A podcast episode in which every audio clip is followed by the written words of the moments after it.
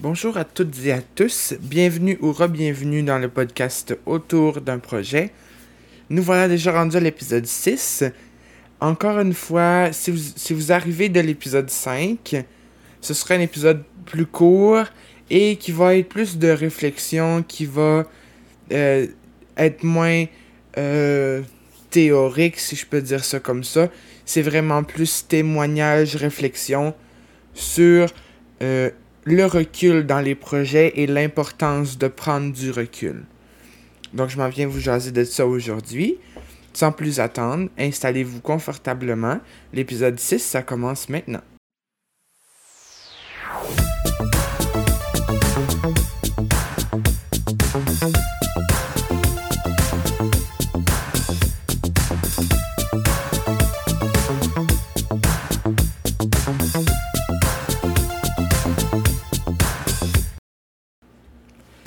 Bonjour, dans cet épisode 6, est-ce que ça se dit ce que je viens de dire? En tout cas, bonjour, bienvenue. Donc, comme vous l'avez entendu dans l'introduction, je vais vous parler du recul dans les projets. Donc, l'épisode 5 et 6 vont comme un peu ensemble. On peut pas comme aborder la motivation sans aborder le recul. On dirait que pour moi, en tout cas, peut-être que vous allez le voir d'une différente manière, et c'est tout à fait correct parce qu'on a des visions différentes sur plusieurs choses. Mais reste que je vous partage quand même mon point de vue et euh, pour le bien de cet épisode-là, mais je suis conscient que la définition et l'utilité du retour n'est peut-être pas la même pour tout le monde, comme l'était la motivation d'ailleurs. La motivation est différente chez chacun, le recul l'est aussi.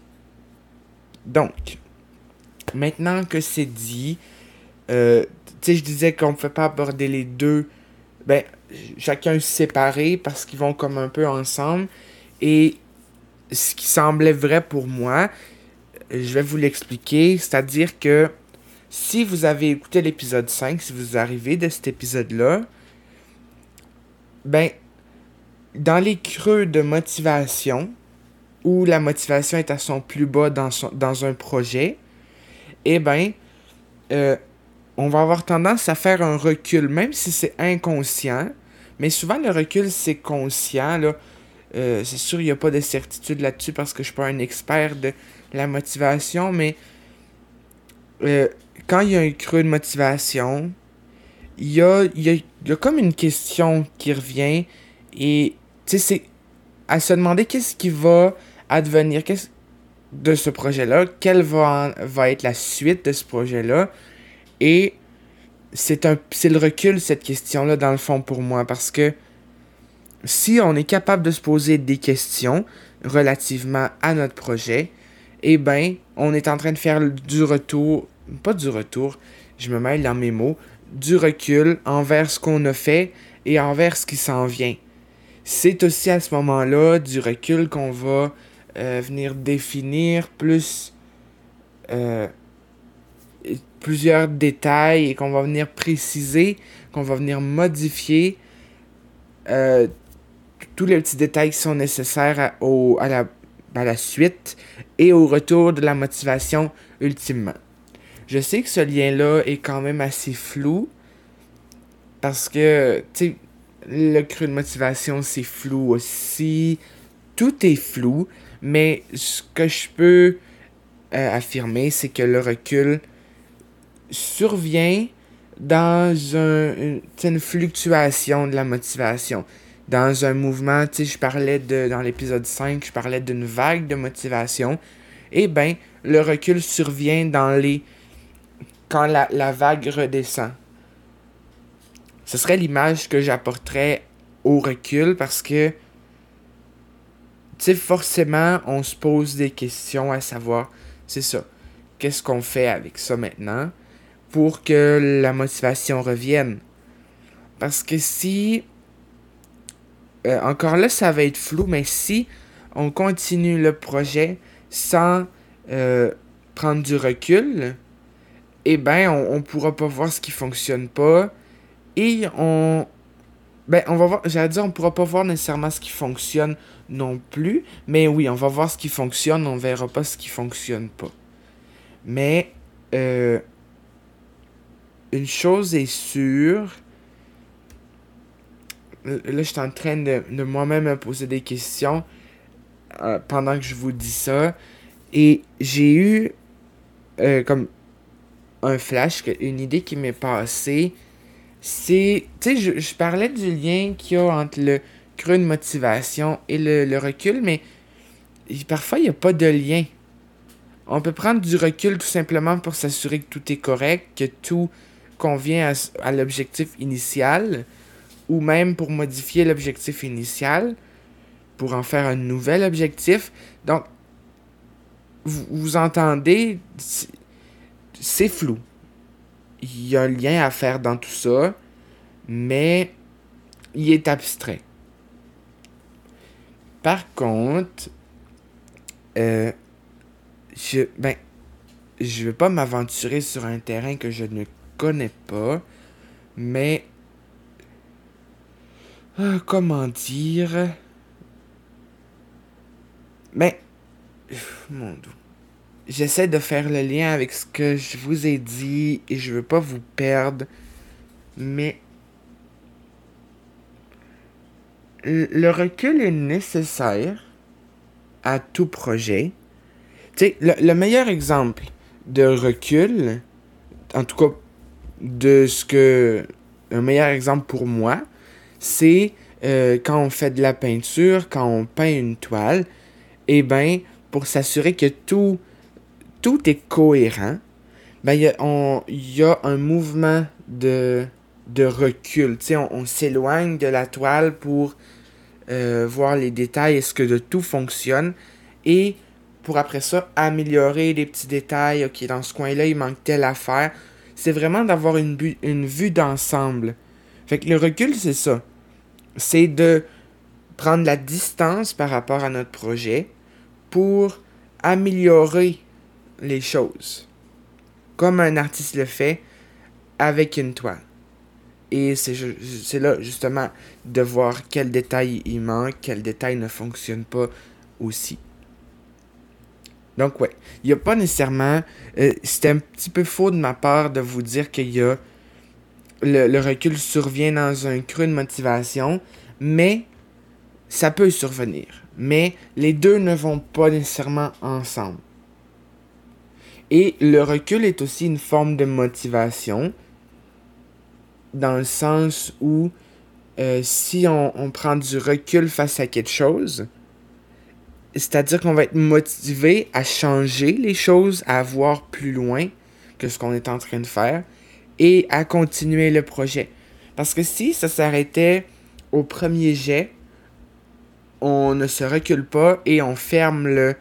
On nettoie les pinceaux dans le cadre. dans, le cadre. Dans le cas d'un artiste on nettoie tout et la toile est terminée, ben, il n'y a pas de recul qui est fait. Fait qu'il n'y a pas de motivation non plus à continuer. C'est terminé et voilà, c'est tout. Donc, ouais, ce serait plus, euh, en y repensant, ce serait plus que le recul amène la motivation. Ouais, je pense que c'est plus juste de dire ça parce que ou le recul est une forme de motivation parce que ça nous pousse à aller plus loin, à chercher les détails et à s'améliorer. Donc on est motivé à continuer. Si on faisait pas le recul, on ne serait pas motivé à continuer parce que pour nous, ce serait terminé. J'espère que vous comprenez bien c'est ce que j'essaie de dire parce que encore là c'est flou. Mais ouais, ce serait le lien qu'il y a entre les deux. Et puis là, euh, je vous parlais aussi dans l'introduction de l'importance de ce recul-là. Et bien, comme je viens de le dire, c'est, c'est important d'aller voir les petits détails, de chercher à améliorer le projet, de chercher à améliorer la toile. C'est très important de se sortir de... Parce que quand on fait quelque chose, on est comme dans une bulle euh, créative. Le mot créatif s'applique à plusieurs choses. On peut être créatif dans plusieurs domaines. Donc, je vais l'appliquer dans, l'ensemble des projets. Euh, si. Voyons. Je me rappelle même plus ce que je disais, mais. Ouais, c'est. Mon doux. Ça, des fois, ça arrive. C'est comme des bugs de cerveau, mais euh, je parlais de la créativité. Euh, mon doux.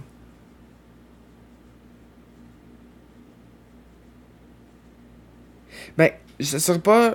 Probablement que cette phrase-là sera pas cohérente avec ce que j'ai dit avant d'avoir un bug, mais le recul, c'est. Euh, mon dieu. C'est créatif, créatif dans le sens où. Il y a comme le, le processus créatif qui euh, se poursuit, qui Ouais, je vais arrêter là pour cette phrase-là parce que je me rappelle vraiment plus ce que j'ai dit. Puis, euh, tu sais, je vais être transparent avec vous. Je pourrais euh, mettre sur pause maintenant, arrêter l'enregistrement et retourner écouter ce que j'ai dit. Mais je cherche tout le temps une approche plus euh, naturelle, plus conviviale. C'est one take. L'idéal, en tout cas. À part quand il y a des problèmes de son, là, je peux refaire des, certains passages, mais euh, j'aime la formule de il y a un essai et je vous parle dans l'honnêteté, dans la transparence. Parfois, c'est sûr que ça apporte des, un défi au niveau de la fluidité du discours, mais c'est ça, dans le fond, les, conversations, les... des fois on en perd des bouts, c'est normal. Fait que sur le podcast, ça va arriver. Et là, ben, on en a eu la preuve. Puis je me rappelle encore pas de ce que je vous disais. Mais bon, on va continuer parce que je pense qu'il n'y avait pas beaucoup de choses à dire de plus. Je pense que j'étais allé au bout de l'idée, ou presque en tout cas. Mais de ce que je me souviens, en tout cas, vous allez saisir quand même ce que je voulais dire. Mais, ouais, le recul, c'est important. Parce que c'est ça, ça nous fait prendre conscience de ce qui ne fonctionne pas et de ce qui fonctionne aussi. Parce que des, fois, le, ce qui fonctionne, ça peut être un peu arrêté comme idée. Il y a des trucs qui peuvent fonctionner au-delà de ce que nous on perçoit comme étant fonctionnel, si on applique le mot fonctionnel ici mais de se poser la question qu'est-ce qui fonctionne au-delà de telle, telle chose, ça peut être une forme de recul aussi. Parce que. Mais comment je vois le recul, c'est comme un, un, melting pot de questions, de juste pour remettre les pendules à l'heure et euh, s'assurer que tout est sur la bonne voie. Mais ça, je pense que je l'ai déjà dit de toute façon. Et... Ouais, voilà. J'étais en train de dire aussi que c'était important, mais c'est ça. Si on voit pas ce qui fonctionne pas, on peut pas s'améliorer. Parce qu'on va voir ce qui fonctionne. Et on va juste continuer là-dedans, mais on n'ira pas chercher plus loin dans les petits détails de OK, ça, ça fonctionne pas. On, ça va être juste le côté fonctionnel de la chose. Si on prend pas le recul. Et. Ouais. Voilà. Mais. Honnêtement. Euh, ben, je pense que je vais y aller avec un. Euh, je vais vous raconter une petite anecdote qui de toute façon, je pense que vous avez compris c'est quoi le recul. C'est quelque chose qu'on entend souvent, mais je vais vous raconter un petit quelque chose et vous allez peut-être mieux saisir ce que je voulais vous dire. Et ça va mettre une image claire, peut-être. En tout cas, à ce que je disais. Ouais, on va faire ça comme ça.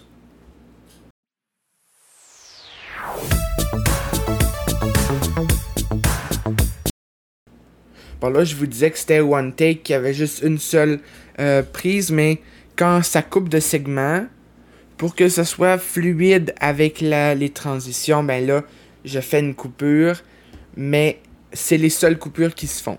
Pour que les idées suivent comme euh, les segments. Parce que sinon, si je passe à. Je suis en train de vous parler de telle affaire, puis là, il y a une petite pause de une seconde, puis là, bam, segment 2, par exemple, ben là, ce sera pas fluide. Mais c'est les seules coupures que je fais. Voilà. Fait maintenant que ça, c'est c'est dit, je voulais vous euh, montrer, ben, je peux pas vous montrer parce que c'est à l'audio, mais je voulais vous raconter, vous, ouais, vous raconter le, un recul que j'ai fait. Dans l'épisode 5, je vous parlais du tapis que j'ai essayé de réaliser, là, qui était avec des nœuds, et que là, ça fonctionnait pas, ça faisait comme un bol. J'avais, je l'ai défait j'ai trouvé une autre idée de tapis, des petites languettes euh, nouées après un, un tapis comme antidérapant. Et que là, ma motivation était tombée à presque zéro parce que c'était long, c'était compliqué. Eh bien, le recul que j'ai fait, ça a été justement de. C'est ça, de me demander qu'est-ce que je pourrais faire? Parce que là, face au défi que euh, je. qui me ben, voyons, qui croisait ma route, si je peux dire ça comme ça, eh bien, il a fallu que je trouve une solution pour régler ce problème-là et aboutir dans un projet qui allait me convenir, dans un projet qui avait de l'allure. Et le recul que j'ai fait, ça a été de me dire, ok, ça, ça fonctionne pas. Je vais aller voir si je peux faire autre chose. Je vais même aller voir si euh, je faisais tout correctement et les nœuds étaient les mêmes, mais le tapis ne fonctionnait pas. Alors, une autre partie du recul que j'ai fait, ça a été de d'aller chercher sur Internet pour trouver euh, des idées de tapis que je pouvais faire avec euh, le tissu que j'avais. Et c'est à ce moment-là, pendant cette phase comme de recul-là, que j'ai trouvé l'autre tapis et qu'après j'ai commencé. Pour le deuxième volet comme du projet, le deuxième tapis que j'ai débuté, j'ai pas fait de recul. Ou peut-être que ça c'était inconscient parce que j'ai quand même délaissé ce projet-là. Donc j'ai dû à un moment donné me demander, ou peut-être moi je me suis même pas demandé ça, mais peut-être qu'au fond de moi je me suis dit ce projet-là, c'en est, est assez pour l'instant. Et je le mets sur pause, je l'arrête pour l'instant, en espérant le continuer un jour. Donc oui, il y a eu un recul quand même, mais il était plus discret que dans le premier volet, dans le premier tapis que j'ai commencé.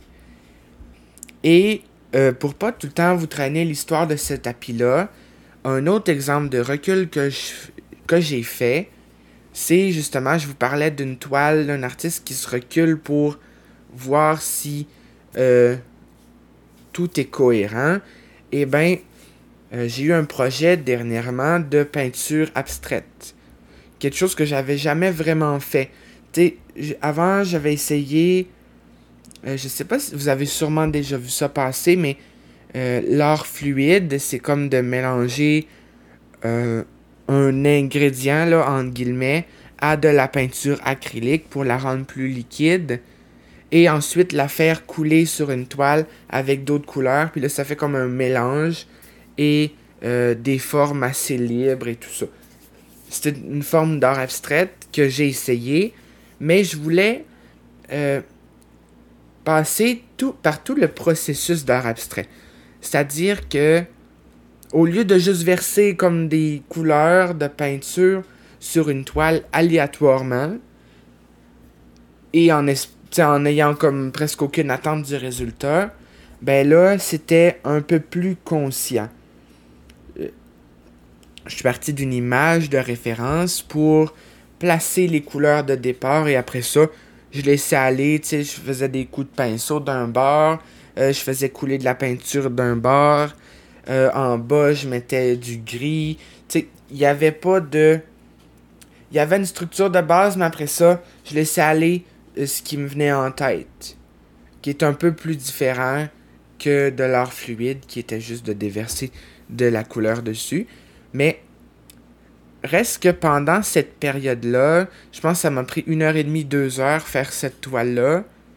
Et eh bien, j'étais constamment en train de me reculer, de prendre un pas de distance pour voir si tout fonctionnait ensemble parce que quand on est collé sur une toile, collé sur une image, ben on voit juste ce qu'on a devant les yeux et on peut pas vraiment faire d'autres choix, on peut pas euh, trouver d'autres solutions, d'autres aspects. Donc quand je me reculais, quand je prenais un pas de distance, ben là c'est là que je voyais ce que je pouvais rajouter. Et même à un moment donné, j'ai retourné la toile pour voir est-ce que ce serait plus beau dans ce sens-là.